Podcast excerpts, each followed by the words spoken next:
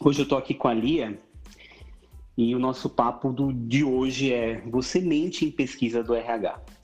Na verdade, esse é um assunto que ninguém fala a respeito. Todas as empresas fazem as suas ditas cujas pesquisas de clima, pesquisa organizacional, é, tem muita pesquisa de avaliação da própria business unit, por exemplo, quando você recebe de uma outra BU falando, ah, vamos avaliar qual é a melhor business unit.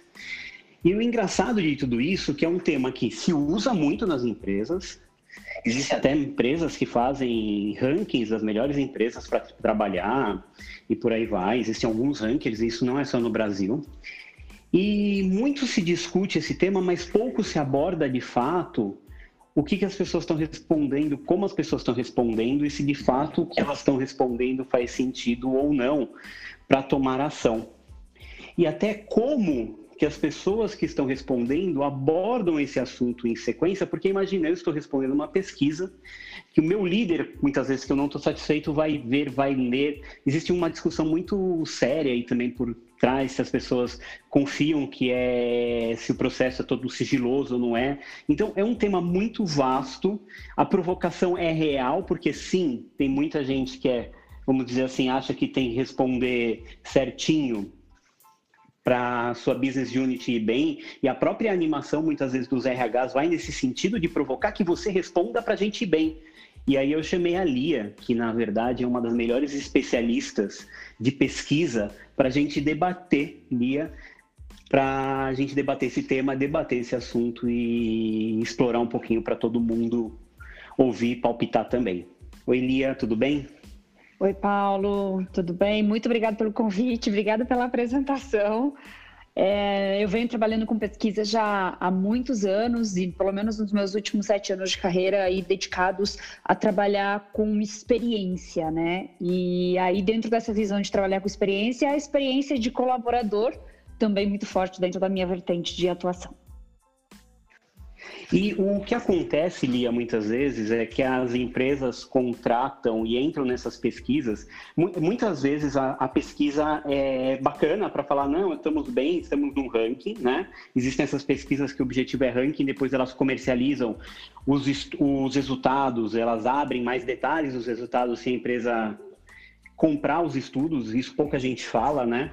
Mas existe esse tipo de pesquisa. Existem pesquisas exclusivas são feitas por institutos e... de pesquisa, né? Uhum. Ou até muitas empresas fazem suas próprias pesquisas de clima, né? Pega o departamento ali de pesquisa da, da empresa e fala, vamos fazer uma pesquisa de clima, né? Isso, vamos começar então pensando e discutindo um pouquinho né, de qual a estrutura hoje que a gente tem disponível no mercado para você fazer. Então, tem os birôs né, que são de consultorias mesmo, que trabalham e, e, fomentam esse tipo de mecanismo, que são mais customizados, que são menores e que acabam fazendo dentro de um processo bem é, focado na, na, necessidade daquela empresa. Mas o que a gente mais vê no mercado são as empresas buscando ter referências, né? então, tipo benchmark, normas para se comparar no resultado para saber se, se, os números que estão sendo alcançados são bons ou são ruins. E aí é onde a gente encontra no mercado empresas focadas nesse tipo de pesquisa, onde elas, por fazerem muitos, muitas pesquisas em diferentes setores, elas acabam estabelecendo esse banco de normas bastante grande e comercializam isso.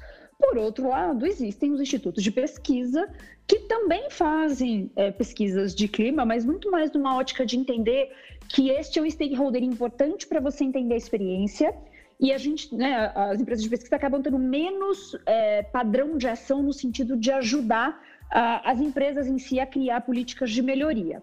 Então, isso hoje é o que mais ou menos se faz no mercado, e sem contar as empresas que talvez acabam tendo as iniciativas por conta própria, né? Mas, Paulo, independente de, de, do pilar que você esteja né, tra trabalhando, que a tua empresa escolha seguir é, dentro desse mundo da pesquisa de clima organizacional, a grande pergunta que eu acho que fica por trás disso é o que, que de fato as companhias querem com esse tipo de pesquisa, que foi a sua provocação no início. Né? E o que a gente percebe muito forte é uma vertente de empresas onde o corpo de liderança não entende ou não reconhece ou não aceita tão bem. Acho que essa palavra não aceita tão bem os resultados. E isso Concordo pode gerar uma, uma certa com... perseguição. A gente já viu grandes companhias onde isso acontece. É, outras, onde os funcionários, de alguma maneira, já deram vários feedbacks, feedback e os resultados não foram tomados em consideração e nada mudou. Então, para que que eu de novo vou responder?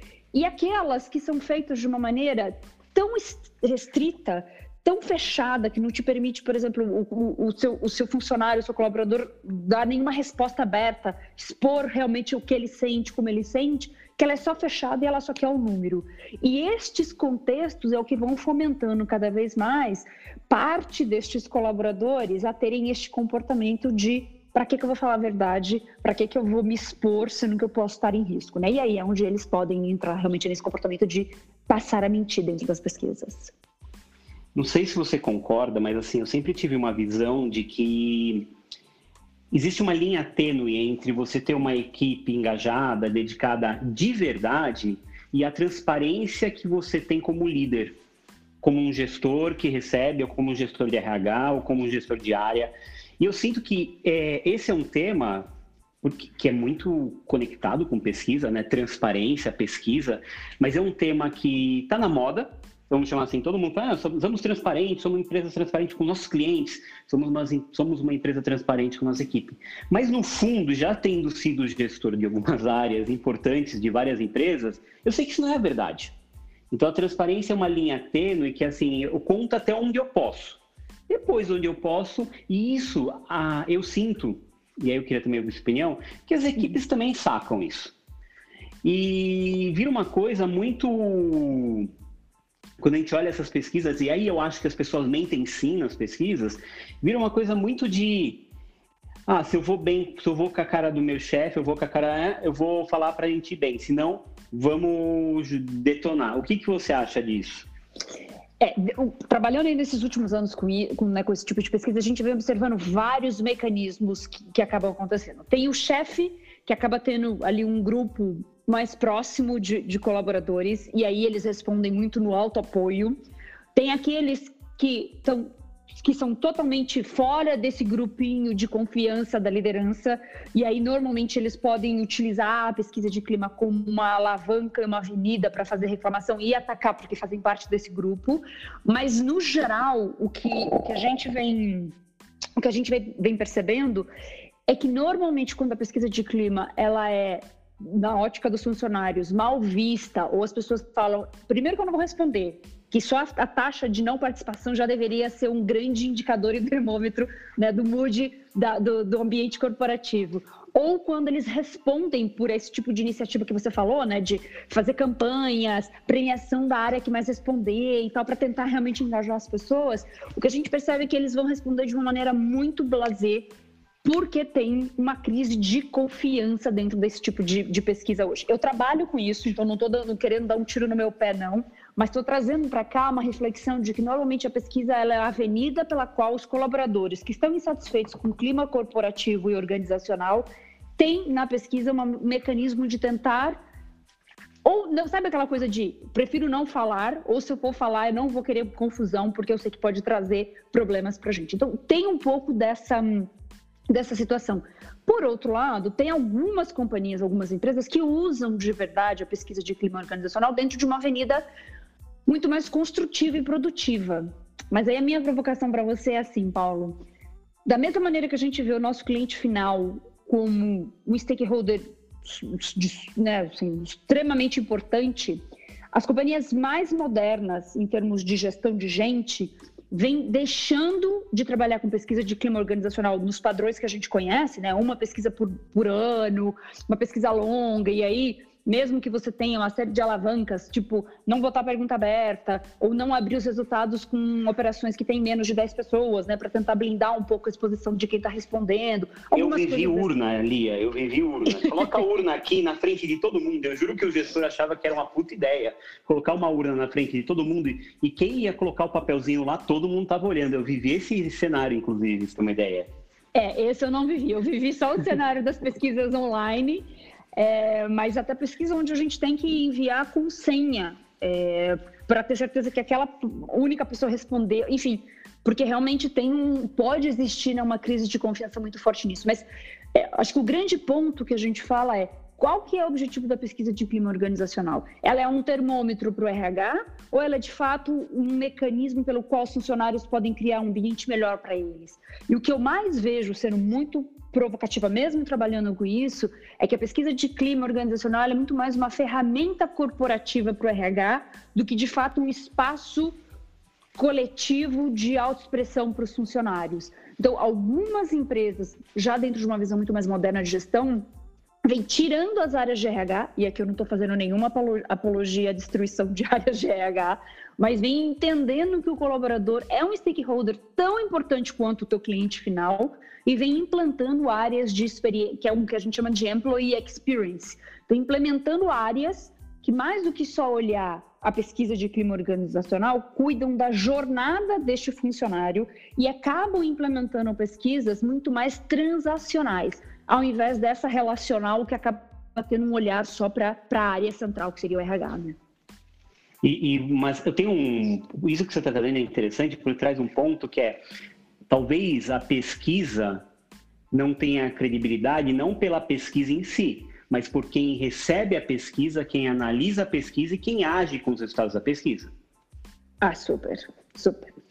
Já houveram casos onde a gente foi chamado porque em anos anteriores é, se chegou a demitir pessoas é, porque se supôs que aquela avaliação, o jeito de escrever aquela resposta aberta era do fulano de tal daquela área e o gestor foi e demitiu aquela pessoa. Então, a maturidade com a qual a gente consome um feedback dessa natureza, ela é parte fundamental né, desse processo de construção da credibilidade.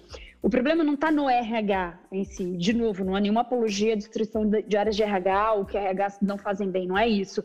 Mas muito, muito fortemente gestores, e a gente vive no Brasil né, uma juniorização da camada de liderança é, em quase todas as companhias, de uma maneira que aqui nos Estados Unidos, onde hoje eu estou trabalhando, a gente não vê tão forte. Né? Os gestores, na sua maioria, são pessoas que já têm muito mais anos de casa. Não que os faça melhor gestores em termos de conteúdo, mas certamente os faz melhores ou mais é, assim, mais maduros, né, em termos de é que, lidar é, com algumas é, questões de gestão. É que gerir pessoa, muitas vezes as pessoas acham que um livro de autoajuda ajuda. Na verdade, os livros de autoajuda atrapalham gerir pessoas, porque a melhor forma de gerir pessoas é gerindo pessoas por muito tempo. Uhum. Que você é, é, aprendendo com seus próprios erros, né? E você tem que ter muita humildade para aceitar que você errou várias vezes e começar a corrigir as rotas. E hoje o que a gente mais tem é líderes sendo promovidos à liderança, é, pessoas promovidas à liderança com pouquíssima experiência de gestão de pessoas, né? Exato. E, e, tem um outro ponto nisso, né, Paulo, que assim, se, se o colaborador tem a pesquisa de clima organizacional, que é feita uma única vez no ano, como a única alavanca para se fazer ouvir dentro da companhia, a companhia já está toda errada, né? Porque não deveria ser o único canal pelo qual ele pode se manifestar. Pode ser um canal onde você vai entender se a política de eh, os benefícios, eh, outras questões envolvidas, sei lá, plano de saúde, essas coisas, como elas estão no senso da sua companhia, mas ela não deveria servir como termômetro né, do, realmente do nível de união e de percepção dos colaboradores com relação a você. Mas hoje, um pouco do que eu vejo ainda é pautado muito nessa linha, sabe? É, eu já vi pesquisa de clima bem honesta.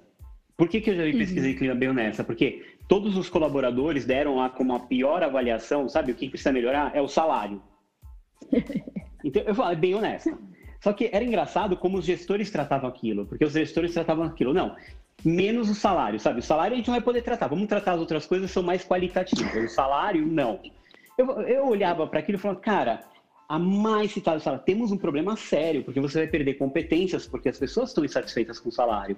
É, ninguém tá, as pessoas estão sendo muito honestas com a, vocês, porque assim, estão dizendo o salário é o problema. Não, mas o salário a gente não pode tratar, porque a gente tem grade e isso só se trata no momento específico do ano, então a gente não pode tratar agora, então a gente vai tratar os outros itens. E é, é essa, é, é isso que me incomoda, que eu acho que pode provocar muita.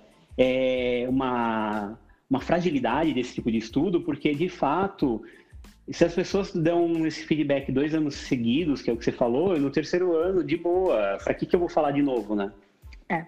É, e, e isso que você está falando é perfeito. Ou temas assim do tipo, quando eles chamam a gente, falam, olha, Este tema, a gente sabe que está muito crítico. A gente nem vai pôr na pesquisa. Poxa, mas aí, aí volto para a minha primeira pergunta. Qual é o objetivo de uma pesquisa de, de clima organizacional? Ou você abre para escutar, e aí, assim, também não é para fomentar né, baderneiro, é, batedor de panela, não é isso. Mas a pesquisa deveria ser um ambiente sólido, maduro, onde as pessoas podem, já que você pergunta, você tem que estar pronto para ouvir e tomar ação com base nisso. Dentro do universo né, de quem trabalha com isso profissionalmente, tem uma série de critérios que a gente implementa para tentar evitar algum, né, algumas puxadas de lado assim que eventualmente as companhias tentam fazer. Mas ainda assim, no final do dia, você pode ter guidances e você pode dar orientação, mas o dono ainda é o contratante da pesquisa, né? E aí o que acontece muitas vezes é que vai passando por filtros. Então, a liderança média, que é uma pesquisa muito mais é, focada, né, no sentido de ouvir mesmo, e conforme vai subindo, você vai vendo o esvaziamento do objetivo é, com aquela pesquisa. Então, tira temas sensíveis, isso a gente não pergunta, isso a gente evita, aquilo a gente não foca. E isso é o que acaba fomentando esse comportamento das pessoas poderem sim mentir nas pesquisas de clima organizacional. E, e um ponto que eu acho que todo mundo tem medo é o meu gestor vai saber que sou eu. E aí tem muita gente que nem escreve as perguntas abertas, você até mencionou isso, que teve aí uma uhum. caçada às bruxas que você já teve, vivenciou, mas as pessoas nem escrevem nada por medo de identificarem que são elas, né? Total. E aí é o pior, pior dos cenários, né? O pior do, do, do universo é a pessoa ter medo de responder. Por isso que vem dentro de uma vertente, eu acho que ainda no Brasil está bastante incipiente, mas vem ganhando corpo e eu acho que isso de alguma maneira ainda vai ser o futuro, né? Da gente parar de olhar o colaborador como um agente estático que só você, você só vai perguntar e atuar com ele com base em plano de saúde, vale alimentação e vale transporte, e você passa a entendê-lo de uma maneira muito mais holística. Então, como que você faz o onboarding desse funcionário? A gente sabe que todas as dinâmicas de onboarding afetam muito fortemente qual é a jornada que ele tem dentro da companhia, qual é a dinâmica de quando ele precisa recorrer né, a alguma área de suporte é, e, e, qual é a jornada que ele tem dentro dessa área de suporte. Então, pesquisas mais contínuas, no sentido de, né, de acontecerem várias vezes ao ano, com um olhar na jornada que a companhia está é, oferecendo para esse funcionário, e aí essa pesquisa ela vira de fato um mecanismo pelo qual o funcionário pode se manifestar ao longo dos momentos que ele tem né, as interações, os mecanismos mais intensos com a companhia, saindo desse universo onde somente se faz uma pesquisa uma vez por ano e aí só a pesquisa com objetivo realmente para a área de RH consumir e pensar em algum tipo de, de política e de plano de ação, né? Você é, Paulo... acha que tem que ser... Ah, desculpa, fala, fala. Não, não pode falar, pode. Não, uma pergunta só. Você acha que tem que ser Seja, eu não estou falando também mal, mas é que eu falo mal também de RH, então assim. é... Mas você acha que tem que ser. É, é bem delicado esse assunto, mas você acha que você falou duas vezes aqui, ó, não estou falando, mas não necessariamente é o RH que tem que cuidar. Mas você acha como que seria a estrutura, ou como você já viu alguma estrutura legal, bacana, de referência, que deveria ser estrutura que deveria receber esse tipo de estudo para tomar algum plano de ação? É, assim, eu não sei se tem um nome ainda esse tipo de esse tipo de departamento, mas o que eu vejo hoje muito forte é o RH muito focado nos aspectos funcionais do mundo que tangencia os, os funcionários. Então pode ser uma evolução do que as áreas de RH hoje prestam e fazem, é, ou pode ser uma área, como você vê em várias empresas, criando áreas de experiência de cliente é, ter uma área paralela que fala e que cuida de experiência de colaborador, mas numa ótica menos burocrática. Claro que a burocracia no sentido, não no sentido ruim, mas no sentido né, de para garantir a unidade e, a, e a, um, o link entre todas as coisas que são necessárias, né, fiscal, legal, é, de, de de órgãos reguladores e tal, é importante, continua existindo, mas acho que precisa ter um olhar diferente para isso, né? Porque a pesquisa, por si só, que acaba sendo a única alavanca que a maior parte dos RHs hoje tem de acesso a, a ouvir, ou as entrevistas de desligamento, né? Que também são maravilhosas, assim. Quando você tenta falar com. Quando tem uma empresa que está com uma grande fuga de talentos, às vezes a gente também faz pesquisa. Não é pesquisa na ótica de clima organizacional, mas ela é uma pesquisa porque está tendo fuga de talento. E o que você escuta são eles falando, poxa, eu, a gente usou né, os mecanismos que eram disponíveis na empresa para demonstrar que a gente estava insatisfeito, nunca foi ouvido. Aí chega na, na, na, minha entrevista de desligamento, eles vão me perguntar qual o problema. Você acha que na entrevista de desligamento eu vou falar alguma coisa sobre? Eu já quero sair, eu já quero. Eu me nego a responder pesquisas de desligamento, porque de verdade, de boa, deveria ser uma coisa abominada e eu acho que a pessoa do RH fica com vergonha. Ela deveria ter vergonha, no mínimo. Sabe aquela, eu tenho vergonha alheia pela pessoa, porque de boa, você está desligando uma pessoa muitas vezes, ou a pessoa está geralmente a pessoa está desligando e chega lá e fala assim: então, você aceita responder uma pesquisa de desligamento? De verdade, você está me perguntando isso? Você quer ouvir todas as verdades? ou quando, né? Agora, no último dia que você inclusive está desligando. Eu acho isso assim do, do, do maior é, absurdo que se pode fazer de pesquisa para uma pessoa. Eu vi recentemente algumas coisas desse tema de desligamento super bacanas de empresas que fizeram um trabalho de acompanhamento com as pessoas que estavam desligando de uma forma muito humana sabe? De cuidar, uhum. falar, ó, não é mais o momento da gente trabalhar junto, mandou um kit para casa da pessoa, fez um acompanhamento psicológico, pagava acompanhamento para as pessoas, pagava, uhum. obviamente, reposição, de, dava, eu não vou dizer qual é a empresa, depois eu mas dava uhum. até o LinkedIn Premium para a pessoa e uma consultoria em LinkedIn. Mas é isso tão gentil que é melhor do que é. simplesmente você falar assim. É, é, aí vem uma coisa que pouca, muita empresa fala que faz, só que no dia que você é desligado, as empre, aí isso é jogado no lixo, né? Que é ser humano, né? Muitas empresas falam, nós somos humanos, e aí você vê essa diferença, é bem, é bem gritante. E aí esbarra nessa questão também da pesquisa de clima organizacional, GPTW, porque a minha visão particular é que isso virou uma grande competição dentro áreas, dentro das empresas. Uhum. Então, assim, ah, qual primeiro é quem está respondendo mais, porque tem a animação de engajamento. Porque do lado seu de pesquisa, Lia, você vai estar tá lá atrás e falar, vamos ver se a gente tem um bom engajamento de pesquisa, né? Você no instituto, cuidando da pesquisa, o, o seu, um dos seus principais KPIs iniciais é o nível de engajamento, ou seja, quantas pessoas vão responder essa pesquisa, certo? Uhum, Mas em sequência, lá dentro da empresa, as áreas estão lá todas afoitas. Não as áreas, muitas vezes os assistentes ligados às diretorias mandando e-mail, ó, vamos responder, a gente é o pior, não podemos ficar assim, vamos responder, estimulando e fazendo até lista, que eu já vi isso, de passar para os gestores as pessoas que ainda não responderam à pesquisa. É, e isso. Uou, aí e você isso... fala assim. É, você fala, ok, eu como gestor já não quero responder, porque eu não respondi mesmo, e agora eu já sei que você tem acesso. Então, assim, fica numa dele, é uma sutileza. É, porque hoje você faz uma pesquisa na rua lá, você faz uma pesquisa respondendo uma pesquisa eleitoral, é uma neutralidade, né? Agora, quando você entra no mundo da organização, é quase como um jogo de xadrez, é muito delicado cada movimento que você dá, né? Absoluto, Paulo. E aí eu volto de novo na minha primeira pergunta: qual o propósito disso? Né? O tempo todo o mundo vem evoluindo para as companhias terem propósito junto dos seus clientes e você já vê as áreas de atendimento num, num passo de evolução é, maior de entender o cliente como um agente diferente do que tão somente, ah, ele vai ligar para encher meu saco aqui na central ou ele quer ir lá comprar o produto e pagar, sabe? Tipo, você já percebe uma evolução e um entendimento maior de qual é o tipo de jornada que tem que ser propiciada ao cliente. No mundo dos colaboradores, como eu te falei, eu vejo o movimento iniciando, mas eu ainda não vejo isso uma máxima verdade e nem um movimento de muita musculatura e robustez ainda dentro do ambiente. Eu não sou de RH, então eu não tenho muita propriedade para falar sobre a ótica das áreas de RH. Eu falo como um agente que trabalha com os departamentos e que muitas vezes sente muito da dor do que se tem.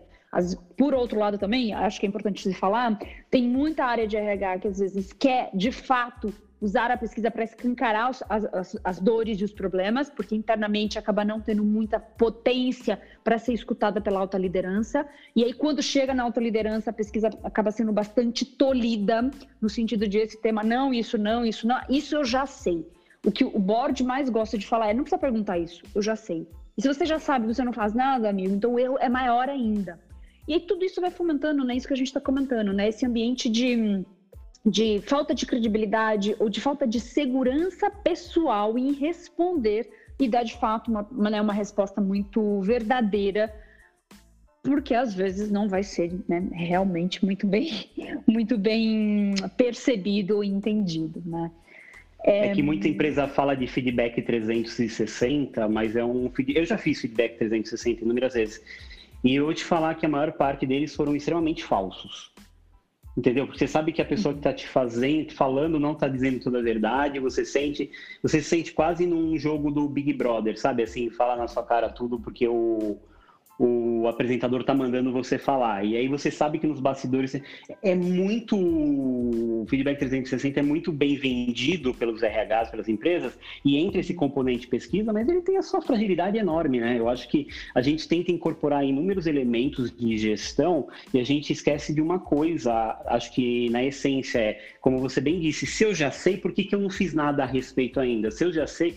E aí, quando você chega a um resultado da pesquisa e aí isso põe, põe em xeque muitas vezes o instituto que está lá do outro lado, porque quando você traz resultado de pesquisa, que muitas vezes as equipes olham para aquilo e falam, ah, tá, legal, é o que é as coisas mais simples que tem. O, o, assunto sério mesmo, ninguém falou nessa pesquisa, ninguém vai tomar assunto. Ela entra em descrédito e as pessoas passam a mentir mesmo, passam a, a usar é. o que é. você falou que eu acho maravilhoso, que é em vez de mentir, as pessoas são blazer com a pesquisa, né? Tipo, ele vai clicando lá no mousezinho lá, até uhum. terminar, aparecer o maravilhoso e tão sonhado botão finalizar, né? É. E a gente da área de pesquisa, a gente consegue saber isso, né? Tem uma série de dinâmicas de, de, teste mesmo, de você fazer avaliação de pesquisas online, que você consegue saber que o cara foi absolutamente straight line, ele clicou absolutamente em todas as opções um, um, um, ao longo do questionário. Então, você tem mecanismos de, de você identificar esse tipo né, de comportamento inadequado. A gente até tenta passar que o, o, o teu, teu, funcionário fala contigo mesmo quando ele está sendo blazer, né? Então, esse tipo de comportamento, duração de tempo da pesquisa, se uma pesquisa que você projetou para ela durar, não sei, lá, 10 minutos, 15 minutos, é, o cara respondeu em 7 minutos, cara, você já tem aí uma, um comportamento diferenciado que não era esperado, a pessoa não pensou muito para responder ou quis fazer aquilo realmente de propósito. Mas ainda assim, como eu, eu volto para esse, esse tema porque eu acho que esse tema é muito sentido. Qual é o uso que a, as empresas em si fazem da pesquisa? O problema não é o funcionário mentir, ele mente como uma reação de algo que ele não tem dentro da corporação. Seja segurança, seja cansei de falar e ninguém me ouve. Então, eu acho que esses problemas que a gente vê hoje nas pesquisas de, né, de, de, de clima organizacional, elas são reflexo de questões, organiz... de, de, questões organizacionais não muito bem resolvidas nas empresas, né? E aí acaba sendo o mecanismo pelo qual os funcionários têm para poder se manifestar, talvez não da melhor maneira, mas é assim que eles acabam encontrando para fazer uma, uma, uma manifestação, né? Eu, eu, já vi empresa que usava dos próprios líderes para serem animadores e ia fazendo, sabe, um, uma descida que eles chamam. Ah, primeiro alta diretoria, é, desce o resultado para a gerência, para a diretoria, para uma média diretoria, depois desce para a gerência, depois desce para os coordenadores, vai ser feita uma animação, né?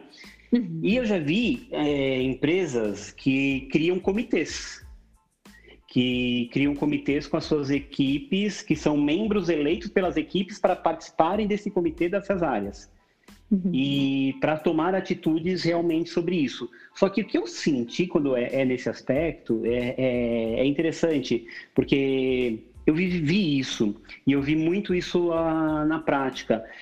Esse, a ideia é maravilhosa se você pensar, né? Pô, é, pessoa, é, é as equipes elegendo quem eles querem que tomem decisões e tomem atuação frente o quê? Frente aos resultados das pesquisas do só que onde que pega o negócio? Pega que a, a limitação dessa equipe é menos discutir plano de saúde, menos discutir salário, menos discutir carga horária, menos discutir... Ah, então o que, que você faz? Essas animações. Aí quando você vai olhar nas animações que essas equipes têm que agir, atuar, muitas delas são assim, o meu líder não faz isso, o meu líder não faz aquilo. E aí essas equipes têm que tentar mudar a liderança dela. Olha que loucura.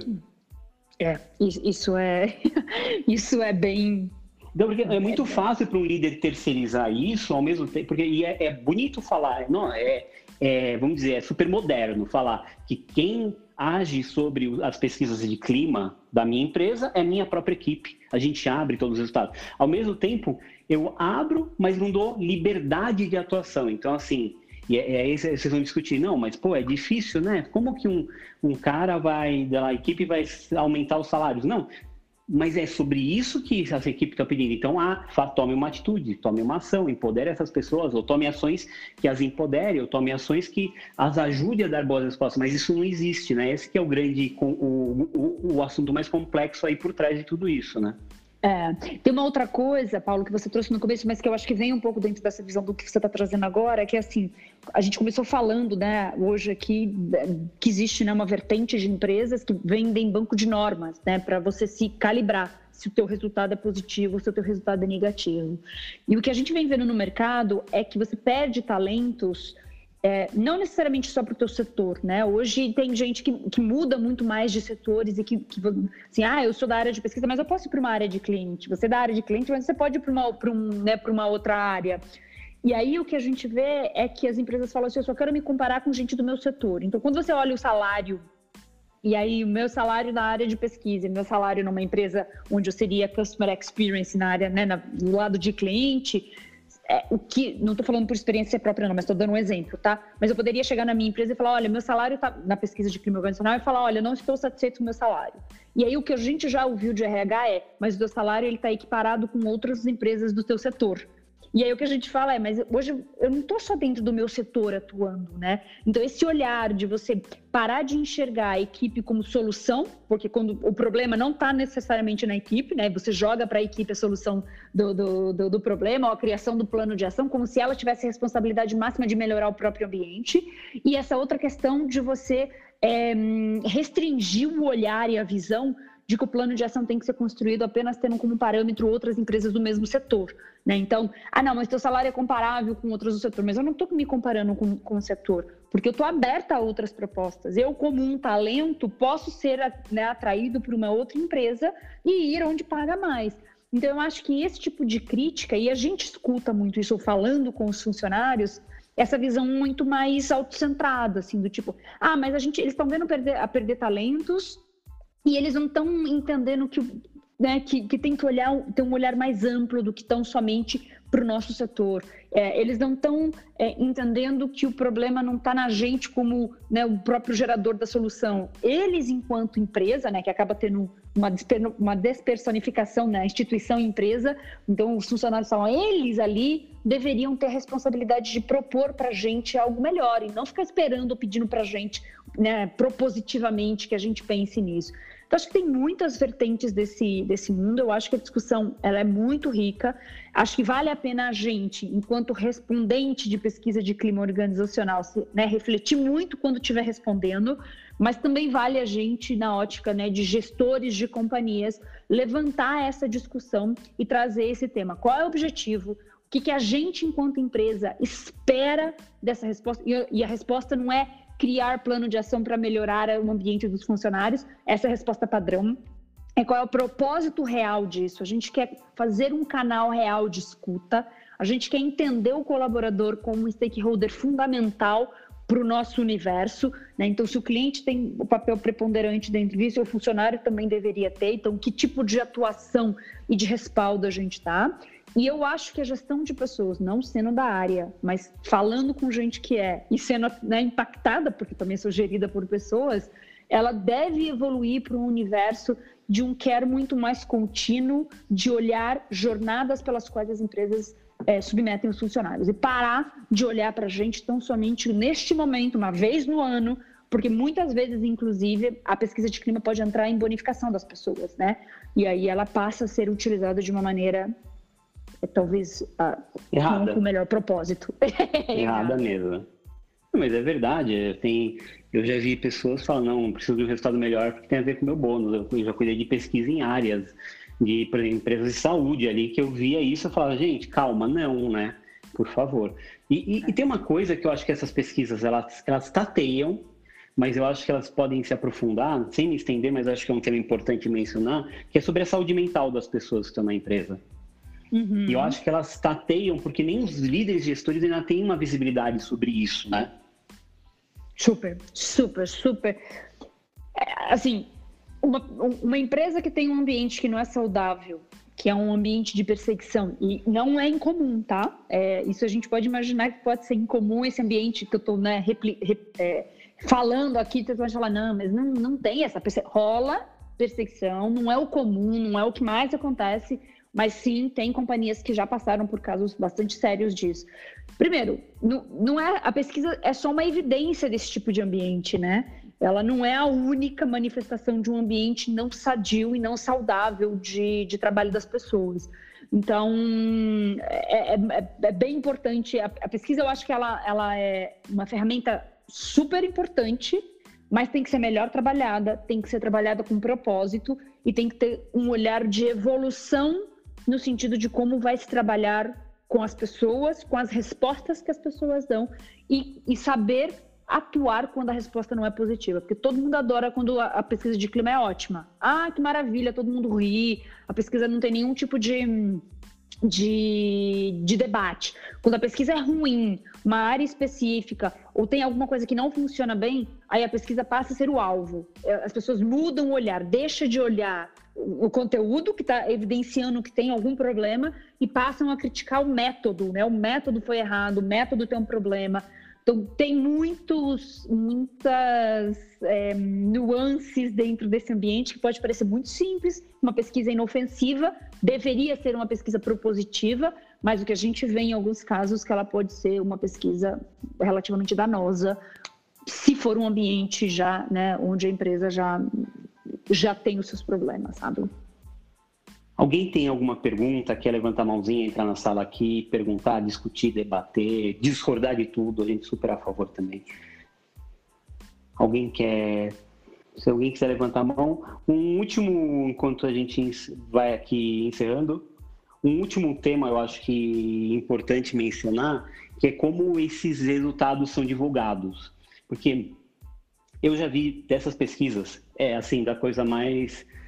É, Existe, eu não sei se é a ingenuidade ou as pessoas se aprofundam, eu não sei. Mas eu já vi pesquisa sendo divulgada de áreas que tinham uma ou duas pessoas e ela era divulgada como a área da pessoa. Então, assim, é super delicado isso, né? Então, tava lá, base, dois respondentes. Eu te juro, eu vi isso. E a área tem dois colaboradores e era divulgado a resposta deles com tudo. Então, assim, você nitidamente passa a ter um alvo ali, né? Então, os dois fizeram essas respostas, né? É, a gente tenta trabalhar sempre, a gente, o mercado, tá? Com alguns critérios, ou a maior parte das empresas tentam trabalhar com critérios para blindar um pouco né, quem está respondendo. Então, dificilmente a gente abre respostas com menos de, de 10 pessoas. É, se tem. Aí tem área que quer fazer abertura por, por gênero, né? Ah, o que os homens responderam, o que as mulheres responderam, como se a demografia é, ali naquela área fosse muito importante. Eu sei que questões de gênero são muito importantes, e ainda mais para RH elas são relevantes, mas em algumas áreas, alguns setores, você vai trabalhar no mundo de tecnologia, onde a grande, né, ainda hoje tem uma, uma, uma preponderância muito forte de, de homens trabalhando, ainda assim a empresa quer ver entre gêneros, mas você tem, sei lá, um universo de seis mulheres e, um, sei lá, 50 homens. Não tem como você abrir por gênero. Embora a questão de gênero seja relevante, como é que você vai abrir no sentido de você expor aquelas seis meninas que estão ali trabalhando dentro daquela área? Então tem que ter muito cuidado, é muito tato, porque em pesquisa de clima, por mais que ela seja não identificada, a gente sabe que pode ter uma, uma caça às bruxas e, invariavelmente, uma, uma identificação né, de um grupo específico que respondeu, de uma, algumas pessoas que né, que fazem parte daquele, daquele escopo ali de resposta que os, os, a gestão consegue identificar. E eu acho que a gente pode sim ter algumas empresas com crise de gestão, né? De uma liderança mais fragilizada, que tem um entendimento de feedback um pouco mais é, ainda no processo de construção, então entende as respostas de uma maneira mais deturpada. Então tem muito cuidado, não dá para você confiar, eu abro tudo para você. E você, enquanto um contratante, não deveria pedir isso. Se você é uma empresa que você quer ver tudo por tudo, abrindo para tudo, você já tem um, um erro crasso, sim, de como você entende gestão de gente. Porque a pesquisa não deveria ser para identificar o problema na figura de gente, deveria ser para identificar aonde estão teus, as suas oportunidades gerais de melhoria, né? Oi, Cris, saudades. Oi, gente, boa noite. Obrigada boa por noite. me deixar subir aqui. Lia, é, queria que você falasse dessa, dessa gestão de crise que você acabou de mencionar. É, o, que, é, o que caracteriza essa gestão de crise? Quando é que vocês, então, entregam para empresa esse momento onde é melhor parar a bola, é melhor começar de novo porque tem um turnover alto, tem um, um resultado ruim. Qual é o, o, principal indicador e como é que vocês orientam com resultado de pesquisa ruim? É, e se você tem algum exemplo para contar. Uhum. Obrigada, boa noite. Boa noite, excelente pergunta. Como eu falei, assim, a gente não é uma empresa, um birô de, de gestão de RH, tá? A gente tem a ótica e uma vertente absolutamente, eu, né, dentro da minha visão, muito forte em pesquisa mesmo, tá? Então, quando eu sou alocada para esse, esse tipo de projeto, o que normalmente a gente faz é olhar todas as variáveis. Então, da performance da pesquisa em si, é, quantidade de gente que respondeu, duração da pesquisa, quantidade de pessoas que abandonaram, tipo de resposta que a pessoa deu, se ela deu né, sempre um, um ao longo de, de, toda a pesquisa, análise qualitativa das respostas abertas. Nem sempre a gente passa todas as respostas abertas para a companhia. Às vezes a gente fala, não vamos passar nunca é, porque realmente pode ter indicação de, de, de, de, casos mais graves, ou a gente tem que submeter, tipo, para um departamento que cuida de, sabe, tipo um, um red line, assim, que, que atende só casos é, de, assédio, ou de alguma outra crise, tipo, ah, a gente sabe que tem fraude na companhia e tal. Então a gente vai considerando todas essas outras variáveis que nem são a resposta em si, né, o conteúdo da resposta do cliente, para a gente fazer um reporte para RH, tá? Eu não sei necessariamente como as, as companhias específicas de, de RH, de gestão de gente, as mais famosas do mercado fazem, não é a minha experiência, mas aonde a gente, onde eu trabalho é mais ou menos assim. Então a gente vai olhando as variáveis que tangenciam esse universo da pesquisa e vai identificando os mecanismos com os quais a gente pode para reportar isso. Já aconteceram casos da gente dizer, olha, Amigo, você pode estender seu prazo de pesquisa por mais 20 dias. Você não tem aderência. E o fato de você não ter aderência, o problema não é a pesquisa, o problema é o teu ambiente. Então aí, muito potencialmente, você precisa buscar né, um suporte que não sou eu, enquanto especialista de pesquisa, para te orientar, né, ou para identificar mais profundamente o que tem. Em outros casos, quando a situação não é tão crítica, o que a gente pode fazer são grupos qualitativos no nosso ambiente, onde a gente recruta as pessoas e a companhia não necessariamente sabe quem está participando, e fazer dinâmicas de aprofundamento. E aí, quando eu reporto os dados quantitativos, a gente coloca essa camada mais profunda de, né, do, do estudo qualitativo para dar um pouco mais de cor para as respostas. Mas o cuidado e a linha entre o que a gente vai dizer que tem um problema e o que não tem um problema é muito tênue, porque tem muita empresa que é muito reativa ao receber um resultado de clima ruim, como eu falei, critica o método, não entende aquilo como um mecanismo né, de, de autoavaliação de que algo está tá ruim. Então, a gente vai muito mais dentro da minha experiência usando esses dados, essas variáveis que tangenciam, é, podendo acrescentar esses dados de avaliação mais qualitativa para poder dar, dar a resposta. Então, o número em si, o percentual da resposta nunca só é o meu olhar, né? Inclusive, Lia, eu já vi alguns tipos de estudos nesse sentido aprofundados, em que se fez estudos de sala de espelho em que o cliente, ou seja, a empresa é proibida de participar. Então, quem participa é apenas o instituto. É passada uma lista enorme de colaboradores eu achei maravilhoso porque tinha todo um, um, perímetro de cuidado, sabe? Se chamava uma quantidade enorme de colaboradores e a, e a, empresa não sabia quais respondiam e quais não respondiam, porque alguns eram, a maior parte era, des, como chama assim, era dispensado no dia. Era. Entendeu? Então, para até fazer uma, fazia assim uma entrevista para ele achar que ele fez a entrevista e era dispensado. E alguns poucos eram entrevistados, e o interessante é que eram entrevistados com colaboradores que trabalhavam na mesma área ou áreas similares na concorrência. Entendeu? É. Para você ter uma visão mais ampla e entender, ó, tal, três pessoas são da companhia da qual eu estou estudando, três de outra, três de outra, três de outra. E isso, obviamente, dava para você responder até algumas coisas que você citou lá no começo, que muitas empresas pedem, é como eu balizo, né? Como que eu sei o parâmetro disso tudo, né? Uhum. O Cris, eu não sei se eu te respondi, mas eu estou me lembrando aqui de uma, de um outro, de uma outra variável que a gente traz um pouco para ajudar a gente nessa identificação de que tenha uma crise maior. é, o processo de construção e de fechamento, né, do setup da pesquisa em si, então discussão do questionário, dos temas que vão ser abordados, normalmente em pesquisa de clima organizacional é muito pior do que em qualquer outro tipo de pesquisa, tá? Por que, que ele é pior? Porque normalmente ele vem da área de RH, que na sua maioria até tem o interesse genuíno de ouvir todos os problemas. Só que esse tipo de pesquisa normalmente é validado pelo board. Presidentes normalmente estão envolvidos na validação dos temas que vão ser abordados. Então, quando a gente também percebe que tem muito ruído no processo de fechamento dos temas que vão ser abordados e seleção do tipo, este tema é polêmico, tira, este tema é polêmico, tira, a gente já sabe que tem uma crise muito forte ou ainda na iminência de ocorrer uma crise muito forte dentro da empresa. Então, a gente, como analista, né, no sentido é, de entendedor é, desses entornos, a gente, na apresentação, eu particularmente falo sempre, trago sempre um pouco dessa visão. Olha, e, e, tem que botar muitas vezes o dedo na ferida. Só a discussão de não botar esse tema que é relevante porque você acha que você já sabe do problema e você não quer ouvir teu colaborador, já inviabiliza você, board, na ótica de fazer uma pesquisa dessa natureza, né? Porque o teu colaborador já olha isso com um olhar de descrença absoluto.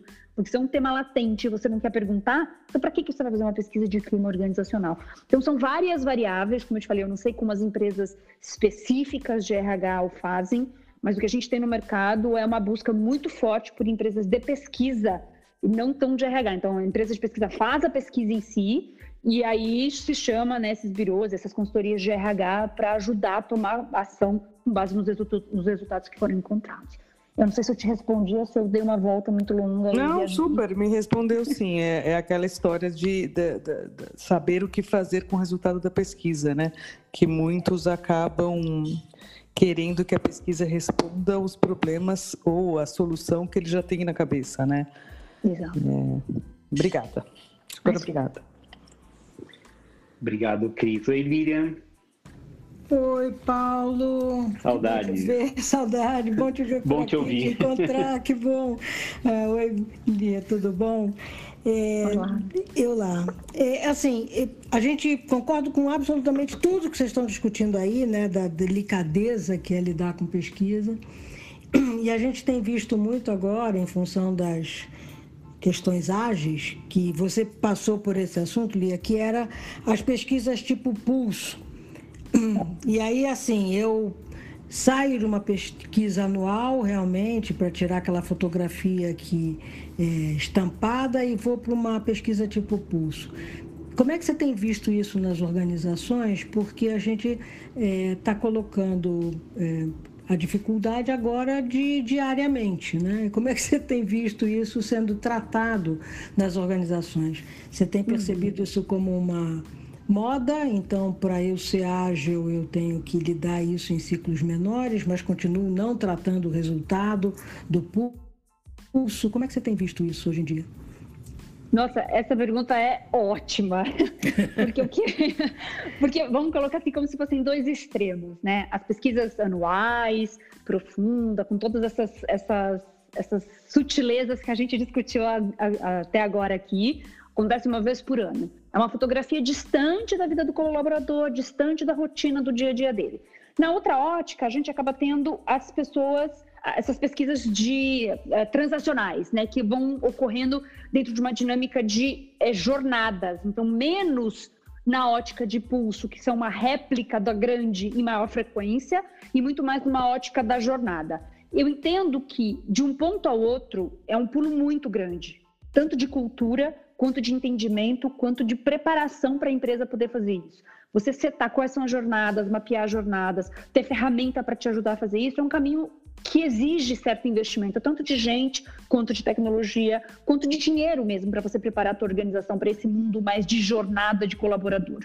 Então, eu entendo que o pulso, ele passa a ser um mecanismo tipo de transição que te permite evolucionar para esse modelo mais de jornada e menos das pesquisas né, mais duras, de uma vez por ano só, mas ainda assim eu, eu trago a discussão de qual é o objetivo dela, né? Que é um pouco do que você também falou, né? O que você fazer várias que são réplicas da maior, sem que você tenha todas as alavancas e os mecanismos de fato para você tomar uma ação, ela passa a ser uma ferramenta de RH, não uma ferramenta das pessoas, não, não, não um ambiente propício para você melhorar a vida do colaborador. E essa eu acho que é a crítica que eu, enquanto pesquisadora, é, tenho para esse tipo de pesquisa, né? É, o pulso serve, mas às vezes você acaba tendo engajamentos menores, é, porque não é todo mundo que vai colaborar. Às vezes você começa a trabalhar com amostras dentro né, do teu universo do todo, o que de alguma maneira tende a expor mais as pessoas, ou você faz pulso para entender qual é a evolução do plano de ação. É, então, eu acho que tem toda esse, essa, essa, eu não vou dizer que é uma crítica, mas eu vou dizer que é uma reflexão do que, da onde vai. Eu não acho ruim, eu acho só que ela não pode parar aí. Ela precisa evoluir para o modelo onde o colaborador vai ser visto como um agente além de reportar aquilo que é importante para o RH fazer política. Ele, é, ela não pode ser uma um fatiamento da, da anual, né? Mas às vezes Exato. eu vejo muito a pulso como um fatiamento da anual. Então agora, para não fazer anual, eu faço, sei lá, todo dia a pergunta que eu faria na anual, né? Mas você Exato. colocou uma, uma, uma questão que é do Employee Experience, é, eu tenho ouvido falar, né, mas tenho visto pouco de verdade. Acho que ainda, tamo, ainda estamos é, é, tateando nesse, na, na parte do Employee Experience, pelo menos nas empresas que a gente tem contato aqui. Uhum. Ainda é um, um, desejo, porque a gente ainda, nem no cultural a gente está lidando ainda bem, né? Nas organizações. Olha, sei como é que Paulo e você veem isso. Eu vou, Paulo, eu vou só dar um, um, uma approach nisso, depois você assume essa, porque acho que você também tem boas visões disso. O que eu tenho visto é assim, no mundo, do lado do cliente, ainda a gente patina para pensar né, no customer experience. Imagina no employee experience. Eu acho que é uma evolução, eu acho que vai chegar e eu sou super a favor da gente fomentar o tema, discutir, trazer para a mesa, mesmo que ainda a gente não esteja pronto, mesmo ainda que a gente né, não, não, não esteja a um passo de implementar esse tipo de, de, de cultura, porque eu realmente acho que é só assim que vocês, enquanto empresas, vão conseguir reter melhor talentos, vão conseguir trabalhar dentro de um ambiente que é menos um ambiente que é mais saudável e sadio para a mente dos, dos colaboradores. Né? Hoje, a quantidade de gente afastada, porque vive dentro de um ambiente que não tem a ver com o benefício do plano de saúde, que não tem a ver com o, o vale alimentação ou o vale transporte, mas tem a ver com o ambiente geral da empresa, né, que muitas vezes achata o emocional do colaborador. Então, para você pegar esse tipo de coisa, você não pega nas pesquisas nem no Pulse e nem na pesquisa tradicional de clima de RH. Você vai pegar dentro dessas pesquisas que tem essa ótica mais do employee experience, que cuida da jornada e que está muito mais próximo, propiciando esse canal é, de escuta, né? De, de, de, troca mesmo. Paulo. É, eu acho que, inclusive, é, que essa pesquisa ser uma ferramenta dos gestores e menos uma ferramenta da empresa. O que acontece muitas vezes é que, acho que Líria, você foi matadora nisso, existiu o fatiamento mesmo. As pessoas pegam uma pesquisa anual e diluem ela ali durante seis, sete, oito meses, bimestralmente ou mensalmente até, e fazem. Quando esse tipo de pesquisa virou uma ferramenta dos gestores, eu acho que é pouco, pouco feito isso entre as empresas, hein? De se ouvir de fato os gestores e entender quais estão sendo os desafios deles, quais estão sendo as dificuldades de gestão de equipe e tentar decodificar isso para perguntas para suas próprias equipes. Essa ferramenta gera começa a focar realmente na experiência, porque é assim que se faz quando a gente busca um entendimento no NPS, por exemplo, quando a gente está desenvolvendo para alguma área específica, ou NPS de alguma, de alguma empresa, ou de algum serviço, ou de alguma loja, a gente faz uma análise muito mais delicada e detalhada para entender primeiro quais são os desafios, o que está pegando, para depois aplicar. Eu acho que fazer essa decodificação e deixar essa ferramenta, o ser uma, uma ferramenta de pesquisa e de ação dos gestores é pouco feito hoje. Acho que eu gostei, adorei essa ideia. Acho que é, é uma ferramenta para o gestor um dia, quem sabe, virar, virar liderança, né? Porque gestor não necessariamente é liderança, diretor não necessariamente é liderança, e poderia ser sim uma ferramenta é, que o RH é, distribuísse, assim como tem as outras ferramentas de mentoria, de feedback, a, a de falar com o seu, com o seu é, colaborador diretamente. Bom, obrigado, gente. Muito obrigado, Lia, por te conhecer. Paula, adorei. Muito bom esse papo. Muito obrigado. Tem outras perguntas obrigado. aí, acho que eles querem fazer. Oi, Caroline. Obrigado, Líria. Muito bom te rever, viu? Oi, Caroline. Oi, gente, tudo bem? Boa noite. Boa noite. É, obrigada pela, pela fala. Eu trabalho com RH aí há cerca de 10 anos, né? Nessa parte de pesquisa de clima, já estruturei desde o início, junto com consultorias, então era responsável por todos os processos. Depois trazer esse resultado, entender qual viés que a empresa em que eu já trabalhei queria tocar isso, como queria trazer, quais seriam é, depois dos, dos, resultados, como que a gente abordaria isso, como que a gente faria focus group para poder trabalhar os temas mais sensíveis e quais ações a gente vai fazer. Então, esse universo, para mim, como RH, ele, ele já existe. Agora, a minha dúvida é, e eu não sei se já foi comentado aqui, até peço desculpas por não ter acompanhado desde o início, mas atualmente eu estou estruturando o RH de uma, de uma agência, e é uma agência pequena, tem aí 40, 50 colaboradores, em que momento a gente inicia uma pesquisa de clima, né? Existe um mínimo, assim, poxa, Carol, se você tiver 10 colaboradores não vale a pena, se tiver 50 vale, se tiver 100 é mais interessante. Qual que é o, o ideal, assim, para você startar uma, em quantidade de colaboradores, funcionários, prestadores? Qual que é o ideal para você implantar uma pesquisa de clima? Carol, pergunta excelente também. Eu sei que no mercado e aonde eu conheço, eu trabalho numa empresa né, de, de pesquisa que, que é global, então a gente tem é, um departamento específico que, que, trabalha com isso. E a gente começa a trabalhar no nosso banco de normas com empresas que têm, é, no mínimo, 100 colaboradores, que é o que se entendeu, globalmente falando, é, que são as companhias que já começam a ter uma estruturação e políticas de RH de fato para serem né, estabelecidas que te permitem é, medir a pesquisa. Mas aí eu vou fazer uma autocrítica, tá? Da mesma maneira que eu estou criticando que eu não acho que a pesquisa de clima deva servir só para você perguntar de questões do RH, como é, benefício, plano de saúde, vale transporte, ah, eu acho que o universo deveria, né, esse universo de gestão de gente deveria se evoluir para você ter o care do colaborador. Então eu diria para você que eu acho que qualquer momento dentro dessa base que você já tem, ele já serve para você ter um care das pessoas, né? Para você acompanhar como você está fazendo um onboarding. Se você já tem 50 colaboradores, você já sabe como é o onboarding, você já sabe qual é a jornada que eles estão dentro da companhia. Na ótica de pesquisa tradicional, eu diria que a gente começa a medir a partir de 100 colaboradores, mas com essa autocrítica de que eu ainda acho que está focado na ótica do RH, entendeu? Do que é uma política de RH com dinâmicas bem estabelecidas. Dentro dessa ótica mais evoluída ou mais sofisticada do que a gente está chamando do employee experience, eu acho que é um outro, um outra discussão em um outro cenário e já valeria. Dentro dessa dinâmica também, para completar né, das pesquisas mais tradicionais, onde você vai perguntar das coisas, onde você vai abrir depois por áreas não sei o quê, blá, blá, blá, começa a expor muito as pessoas se você quiser fazer temas mais sensíveis, porque dentro de um universo pequeno, as pessoas vão se, né, se controlar mais ao falar, porque podem ser mais bem né, é, identificadas na sua resposta.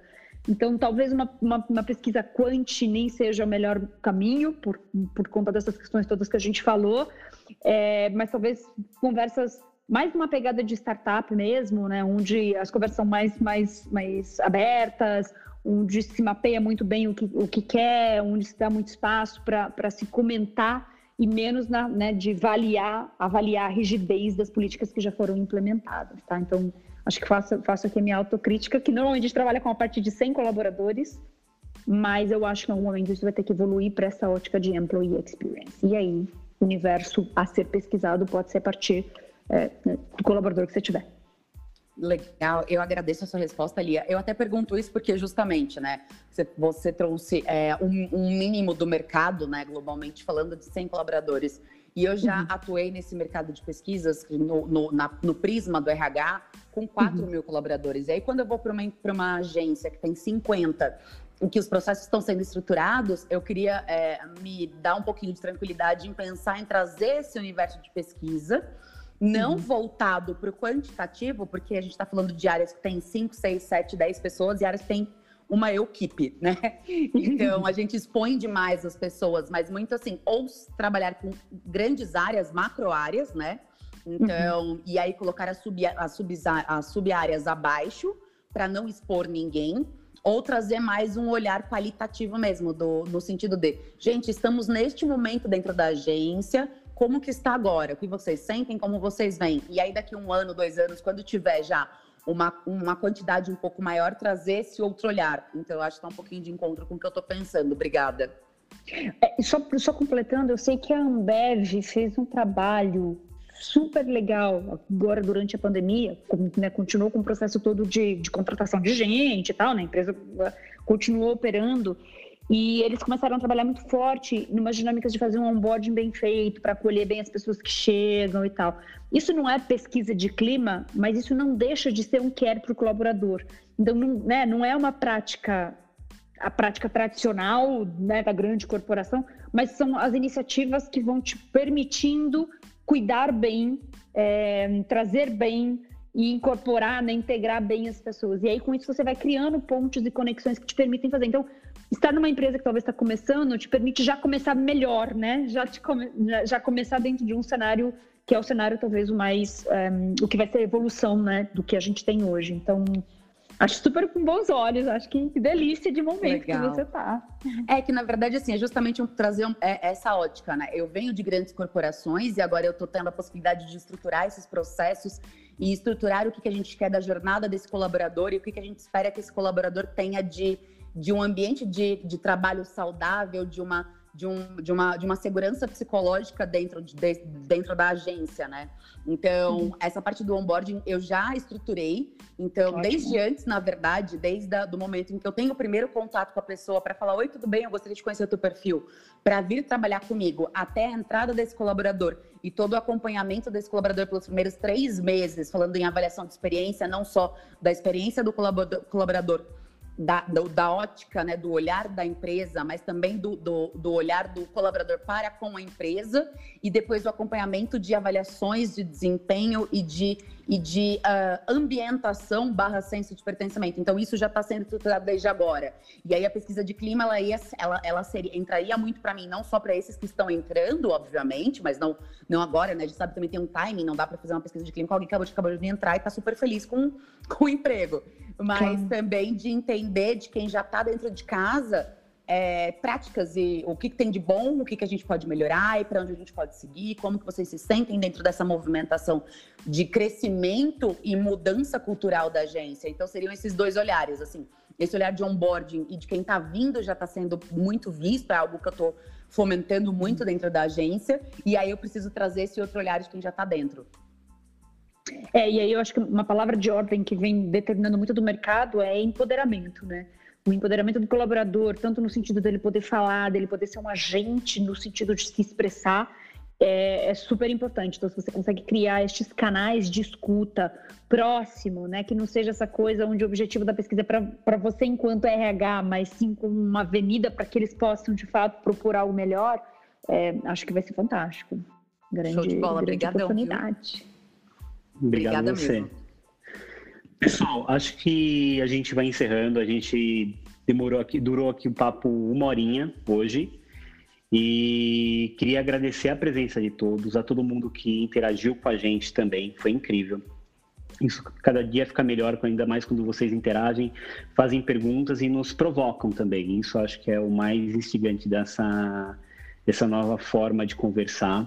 A gente vai disponibilizar esse conteúdo em áudio também para vocês, porque a gente acredita muito que é uma rede momentânea, mas que o papo que rola aqui ele deveria ser propagado. Então tem um podcast tanto na Apple Podcasts quanto no Spotify chamado Sem Conservante então, sem conservantes, vocês entrarem lá, amanhã já deve estar no ar esse áudio de o papo de hoje e tem outros papos lá. Então, a ideia é que a gente propague esse papo para mais pessoas ouvirem e terem acesso, até entendendo que a plataforma que a gente está gravando que é o Clubhouse, ele é super restritiva, né? Não permite que pessoas que hoje têm Android acessem e tem outras plataformas. Então a gente acredita muito em gerar o acesso e deixar cada vez mais plural esse papo aqui. Então queria agradecer a todos. Lia, você, como sempre, incrível. E semana que vem a gente tem mais, né? Segunda-feira. Isso, sempre um tema quente que tangencia o mundo de pesquisa. É, espero colaborar bastante, que é um tema que eu gosto muito e eu acho que nunca foi tão forte essa, essa, essa questão da gente falar, ser ouvido é, e as coisas acontecerem muito com base nisso, nesses, nesses feedback, né? Então, conta comigo aí, Paulo. E obrigado pela participação de todas, as perguntas foram ótimas. A gente inventa o tema sempre no mesmo dia, só para vocês saberem, então não tem como antecipar o tema da semana que vem. Hoje, quando a gente inventou o tema, a gente estava eu no mercado comprando alguma coisa e a Lia debaixo da neve, né, Lia? Literalmente. Literalmente. Mas eu acho que essa é a, é a graça, né? A pesquisa é uma ferramenta é, disponível para todas as companhias em diferentes esferas e o quanto mais a gente conseguir trazer né, é, as críticas, as preocupações e o que tem de novo no mercado, eu acho que é super saudável e importante. Né? Então, conte comigo aí sempre e é isso, a gente pesquisa é meu mundo, então conta comigo. Muito obrigado, viu, pessoal? Boa noite e a gente se vê na próxima segunda com esse papo de pesquisa. Foi só terça porque ontem tive um probleminha, então a gente está gravando na terça agora. Para todo mundo não falar, não, mas hoje é terça, não é segunda, mas na próxima segunda a gente se vê. E até a próxima. Muito obrigado e boa noite. Boa noite.